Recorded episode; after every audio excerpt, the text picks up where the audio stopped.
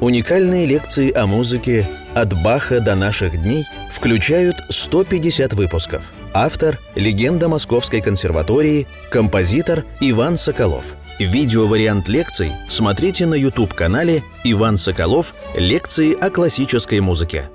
Итак, 128-я лекция нашего цикла «Композитор Иван Соколов о музыке». Мы погружаемся в мир среднепоздних сочинений миниатюр фортепианных Александра Николаевича Скрябина.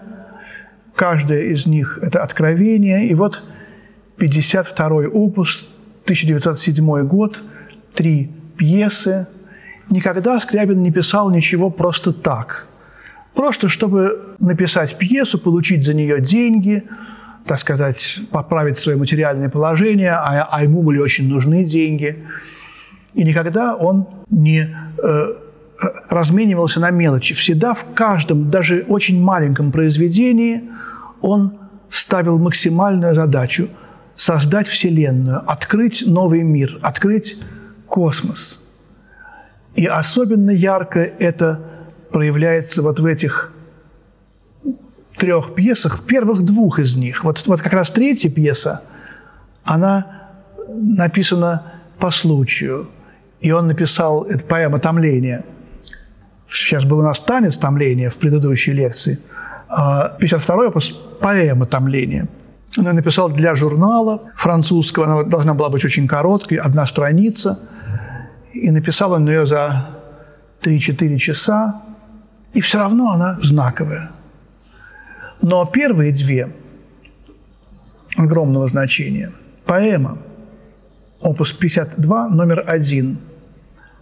Даже когда мы смотрим зрительно на нотный текст, лента медленная, медленный темп, нам сразу бросается в глаза, что в каждом такте свой размер. Три восьмых, три четверти, две четверти, две восьмых, две шестнадцатых, пять шестнадцатых, три четверти, две четверти и так далее, пятнадцать шестнадцатых, десять шестнадцатых. Что такое? Тогда еще не было таких вообще размеров. Одно дело, когда мы числитель меняем. Три восьмых, две восьмых, четыре восьмых – это, так сказать, метр. Количество долей. А когда мы меняем величину единицы, восьмушка, четверть, половинка – это грандиозный слом в музыке. И у меня теория такая, что у Скрябина полифонии очень мало. И если у Баха – каждый голос был некий мир, некое измерение, может быть, одного мира, скажем так, то у Скрябина эту роль выполняют знаменатель размера, то есть метрическая единица. И вот когда он э, меняет размер, например, с 2 четверти на 2 восьмых, то это уже, так сказать, очень концептуальное изменение. Значит, что он выпрыгнул в другое измерение – и вот я э, хочу анекдот рассказать. Вот, вроде такая серьезная тема. Как-то мы занимались по композиции у Николая Николаевича Сидельникова в классе. Он любил юмор, анекдоты. И вот очередь э, после смерти. Сидят люди э, и ждут распределения, кому куда. Ну и решили немножко, так сказать, там вчетвером в преферанс. И вот, значит, раздают карты, а четвертый все время куда-то исчезает. Ну, ты будешь играть или нет? Ребят, вы меня простите, реанимация вот шалит. Реанимация шалит. И вот это вот постоянный у Скрябина вот в, этом, э, в этой поэме, в этом уникальном произведении, постоянный как бы вот скачки из одного измерения в другое. Вот это постоянно. И здесь я не могу не вспомнить о Мортоне Филдмане. Мортон Филдман, которому у нас будет посвящена большая лекция в цикле о современной музыке, он очень многому научился у Скрябина, и его музыка состоит именно из таких же, из таких же постоянных смен размеров. Фелдман. И интересно, что его учительница, первая по фортепиано, являлась ученицей Скрябина. Это была русская иммигрантка, которая оказалась после революции в Америке. И, наверное, я так думаю, что она дала Фелдману эти ноты, они его поразили. Но вы скажете, да, да, все эти разговоры, а слышно ли это все? Э, вот я вам сейчас сыграю эту поэму. Слышно ли перемена размеров? Ведь метра, как такового, у Скрябина, ну, каких-то остенатных таких ритмических вещей, которые были там у Бетховена, в «Авроре», я не знаю, может быть, даже у Рахманинова, если его современников брать, у Чайковского, все это куда-то исчезает. Ритм становится аморфным, каким-то таким немножко ускользающим, рубата, смена темпа огромное значение начинает иметь. И вот поэма Скрябина, опус 52, номер один.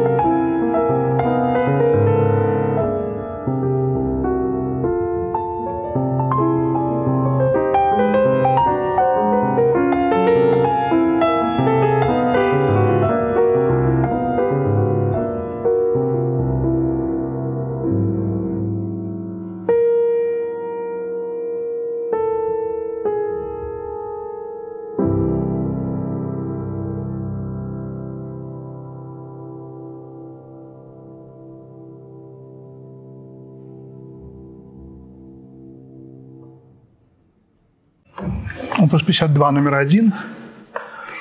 Поэма Скрябина, когда мне ее впервые сыграл Николай Павлович Станишевский, он сказал, смотри, царь всех тональностей, до мажор. Действительно, казалось бы, такой поздний, уже усложненный Скрябин, но в конце он возвращается к этому вот к трезвучию до мажорному – как к символу божественной гармонии и величия. Потом уже будет постепенно исчезать этот аккорд, он наслаждается этим как некой краской, как неким даже знаком, я бы сказал. А начинается все очень странно. До мажорная поэма начинается с си бемоля. Причем это звук Э, в центре клавиатуры и, и в центре аккорда, который как бы из тумана выплывает. Сначала центр аккорда, потом вверх, а потом низ. Мы как будто бы вот этот аккорд слышали, он звучал. Опять же, вспомним музыку миров, которая звучит. Вот этот вот хор планет. Каждая планета какой-то свой играет какой-то звук. И Скрябин тут уже в этой поэме начинает думать о своем прометеевском аккорде. Давно он уже о нем начинал думать. И, возможно, потом он думал о том, что прометеевский аккорд, который вот так звучит, вот, он и является аккордом, который представляет собой симфонию планет. Что у каждой планеты, как говорил Пифагор, есть свой звук, на котором она звучит. Э, и мы этот аккорд из семи звуков, из семи планет, мы его не слышим не потому, что он слишком тихий, а мы его не слышим, потому что мы родились уже в тот момент, когда он начал звучать. Он слишком громкий. Представляете, вот человек родился в доме, около которого постоянно звучал водопад. Он родился и с первой секунды слышал этот звук этого водопада. Он не будет его слышать. Он, ему будет 30 лет, он не будет знать, что такое звук, шум водопада. Да? Или если бы вокруг все было голубое. Вот ничего, кроме голубого, не было. Мы бы вообще не знали, что такое голубое. Потому что для, для этого должно быть что-то не голубое. И вот поэтому здесь как будто бы просвечивается. Вот мы услышали одну планету, вот две других, и вот еще одну. И мы, наконец, как бы проникли в этот мистический, странный мир э, этого произведения.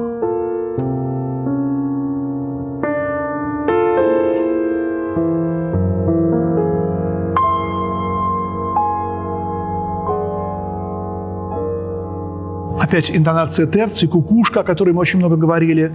Сначала как мелодия, а потом с гармониями. Но мелодия как тема, э, императив. Один голос вроде должен быть тихий, тихий, а четыре голоса громко. А тут наоборот, мелодия – это зов, а это отклик каких-то всех остальных душ мистических, которые со сопутствуют этому. И вот эти дальше развитие этого образа, и мы, мы слышим, как эти планеты, сначала мы их услышали в этом аккорде, а потом мы их видим глазами, как эти планеты кружатся.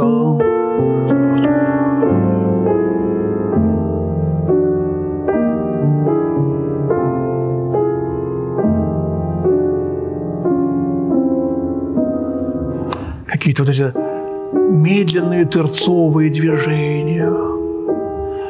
Прямо какая-то картина какого-то космического мироздания. Я не могу другого образа здесь найти для этой вселенской мистической музыки. И у меня только один вопрос. А как же Скрябин это э, увидел? Какими же он глазами это увидел? Я это в какой-то книге прочел. Как эти планеты крутятся – как они с какой-то невероятной точки э, будут смотреться. Может быть, даже они очень маленькие. Знаете, да, как примерно в это время было сделано открытие, что законы э, построения микромира и законы построения макромира одинаковые. Исследовали астрономы космос и э, мир атомов, молекул, электронов – и поняли, что там все одно и то же. И вот такая смешная сцена. Коктебель, Волошин идет по берегу, и Андрей Белый сидит, э, глаза у него наполнены ужасом. Что с вами? И мне только что сказали, что законы микромира и макромира одинаковые. Ну и что? Представляете, если вся наша Вселенная с ее прекрасными э, полями, лесами, морями, облаками, находится в пятке какого-то гигантского Ивана Ивановича, который сидит на э, стуле на даче и пьет чай. Это же ужасно. Там Иван Иванович. И вот это Белый, конечно, все это, так сказать, немножко иронизировал, поэтому, но а я мог бы придумать ответ. Так ваши пятки, господин Белый, тоже столько вселенных, много, с, с, с такими прекрасными планетами, как Земля. Но как бы то ни было, вот здесь все это э, на уровне какой-то невероятной божественной красоты дается в этой музыке. И все это начинает вдруг э, вот это, в этой как бы побочной партии играть.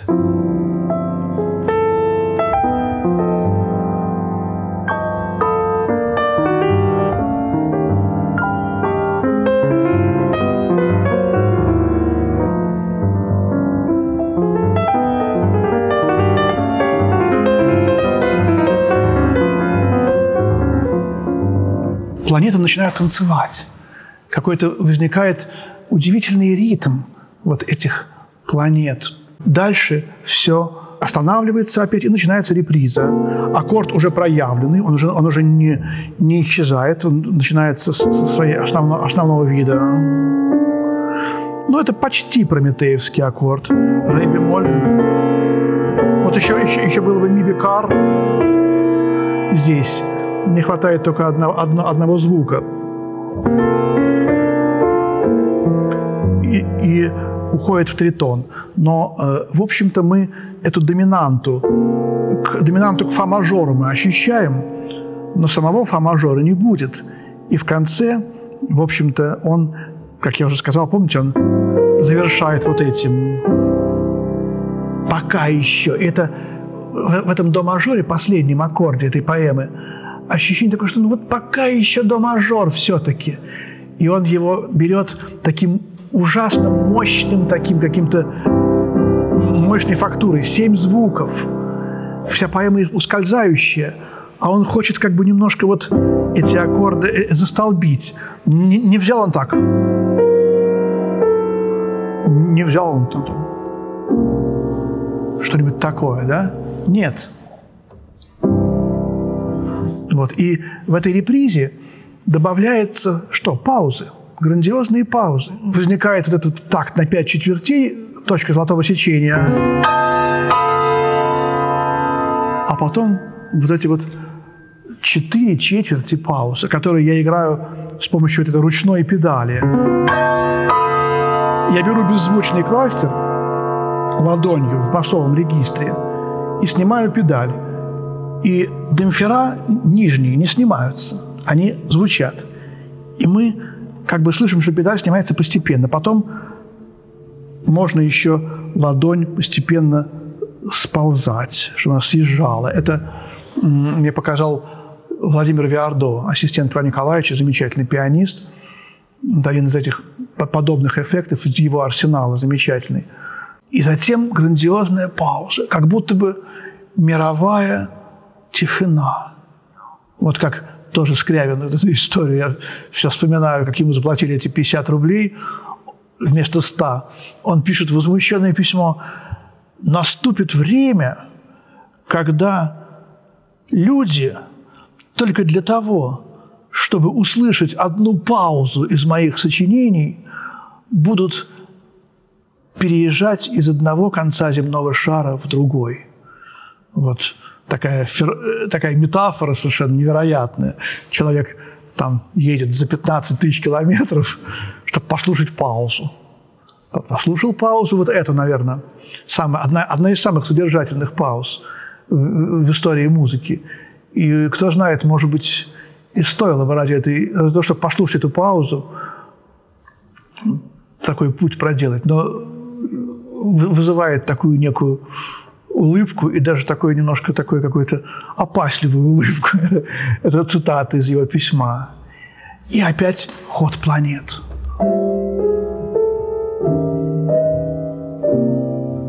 Это замечательное такое. Вот. И заканчивается все этим домажорным трезвучием. Вторая пьеса «Загадка» еще более невероятно, многомерно загадка «Энигм», загадка опус 52 номер 2. Пожалуй, надо ее сыграть, чтобы потом было понятно, о чем мы говорим.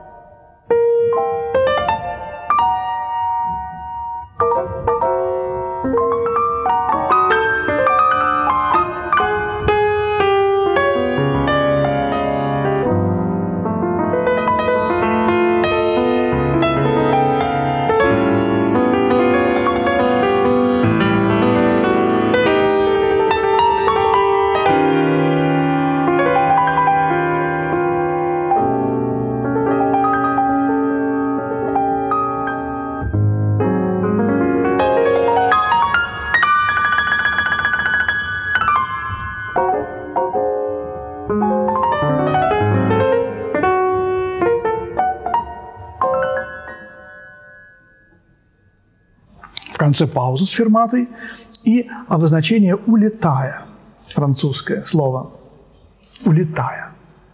Ре бемоль мажор, пять бемолей.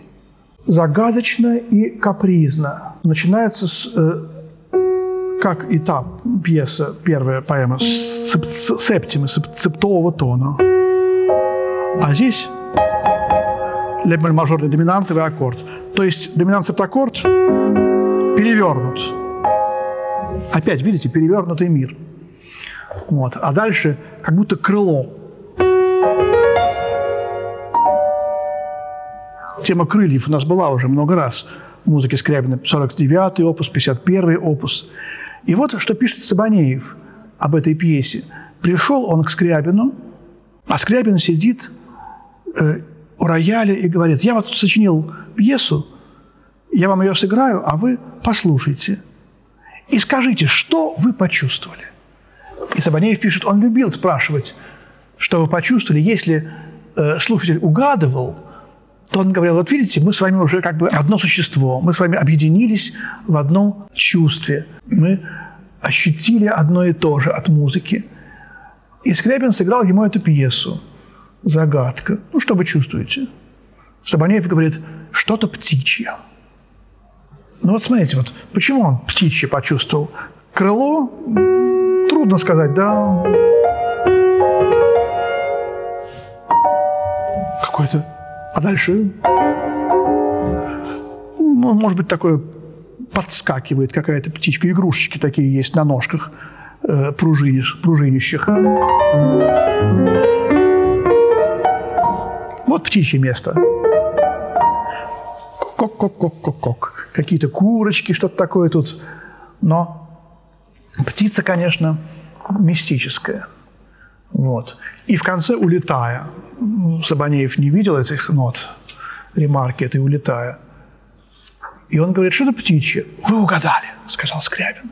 И жена, которая тут стояла рядом, уже вторая, Татьяна Шлёцер, подтвердила, что Скрябин ей рассказал, что когда он писал эту пьесу, вдруг здесь вот на пюпитре он увидел сидящую птицу. Конечно, никакой птицы не было, но это было видение птицы. Знаете, есть такие птицы Сирен и Алконост э, из фольклора русского.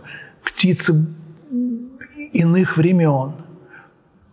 Но, безусловно, вот э, что-то такое присутствовало в этом. И любопытно, что э, эти птицы, Сирен и Алконост, появляются уже к тому времени, к 1907 году, когда эта пьеса была написана, они э, на сцене оперы римского Корсакова «Сказание о невидимом граде Китежа» выступали.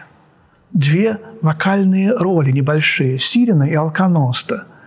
Четвертый акт Китежа, когда Феврония уже замучена татарами, они ее уже казнили, и она в раю. Римский Корсаков показывает картину рая – и вот появляются эти две птицы, и алконост, вторая из них, птица с человеческим лицом, поет арию. «Все забудется, время кончится, И вот эти очень скрябинские слова, которые мог Скрябин сказать, написать, либретто писал Ястребцев. Это русский фольклор, который тоже был насыщен вот этим эсхатологизмом, чувством приближения конца мира. А тема-то какая? Все забудется, время кончится. Может быть, я чуть примерно цитирую, но как бы распускание некого крыла или, может быть, хвоста павлиньего, с которым часто тоже эти птицы рисовались, изображались, оно в этой музыке присутствует. И я стал думать,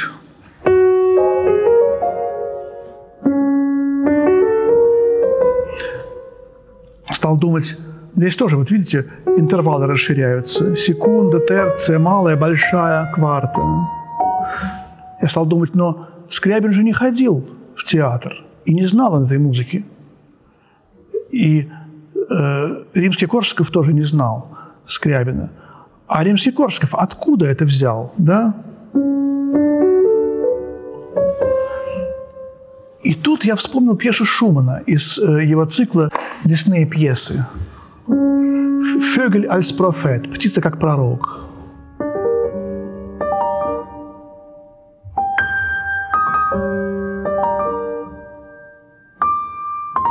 Вот эта пьеса знаменитая, которая тоже начинается с застывшего этого тритонового звука. Здесь септим, а тут тритон, а дальше и она распускает свои крылья или хвост. Вот. А потом Скрябин использует в побочной партии десятой сонаты вот именно эту же очень похожую тему.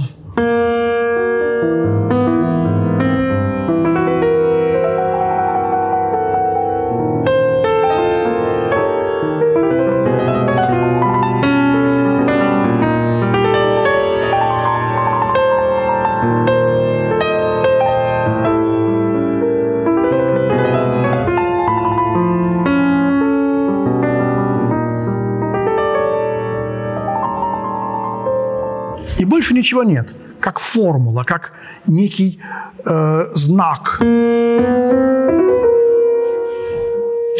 Вот, и мне стало понятно, что есть интуиция в вообще в, в этом мире, в мире гениальных композиторов и гениальной музыки. Шуман, римский Корсаков, Скрябин, Загадка и десятая соната. Есть вот этот некий генезис этого образа птицы. Он пытался через музыку увидеть какой-то образ, пытался увидеть, и когда он начал писать музыку, эта птица села у него, к нему на пюпитр.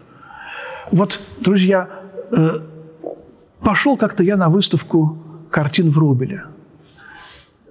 Врубель э, умер в одиннадцатом году, и примерно в пятом или в шестом году, вот эта пьеса написана в седьмом году, в 907.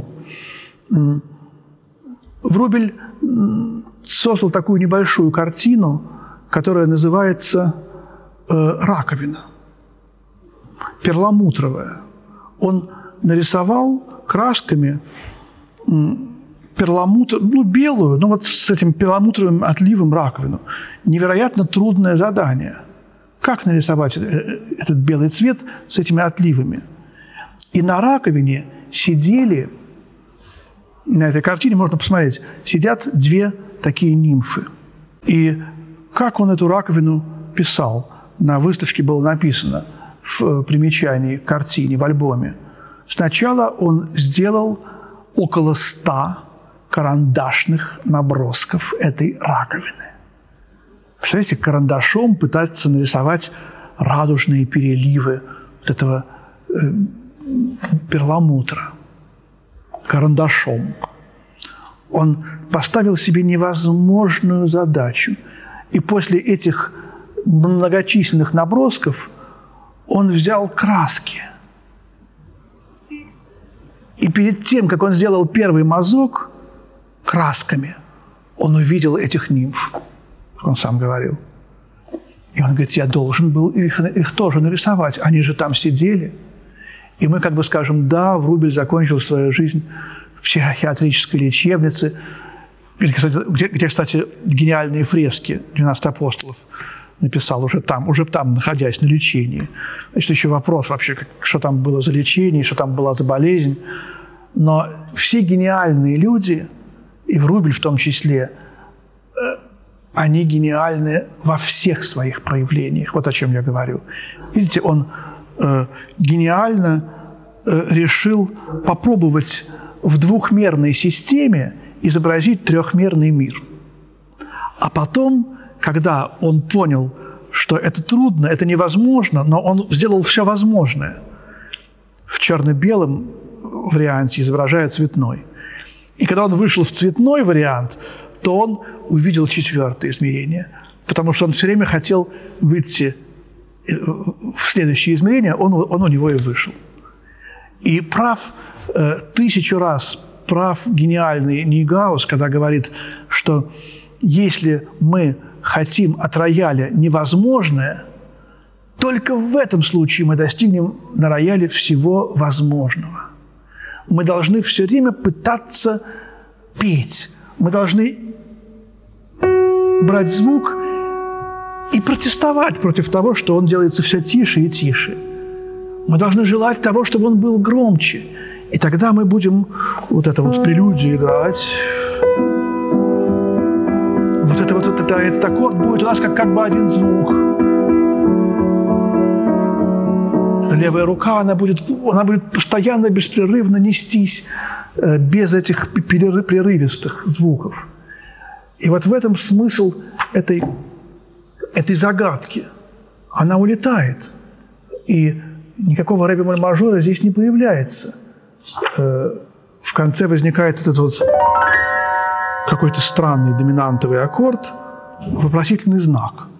Заканчивается большим таким вопросом.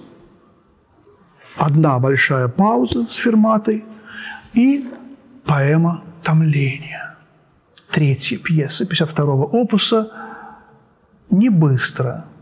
Она короткая, я уже сказал, что она написана по заказу какой-то газеты или музыкального журнала за несколько часов. Но в ней порыв из земли в небо, в духовное небо. И содержание этой пьесы можно рассказать одним словом. Мы так, так долго рассказывал про первую и вторую пьесу, что здесь просто практически говорить нечего. Вот она, поэма «Томление».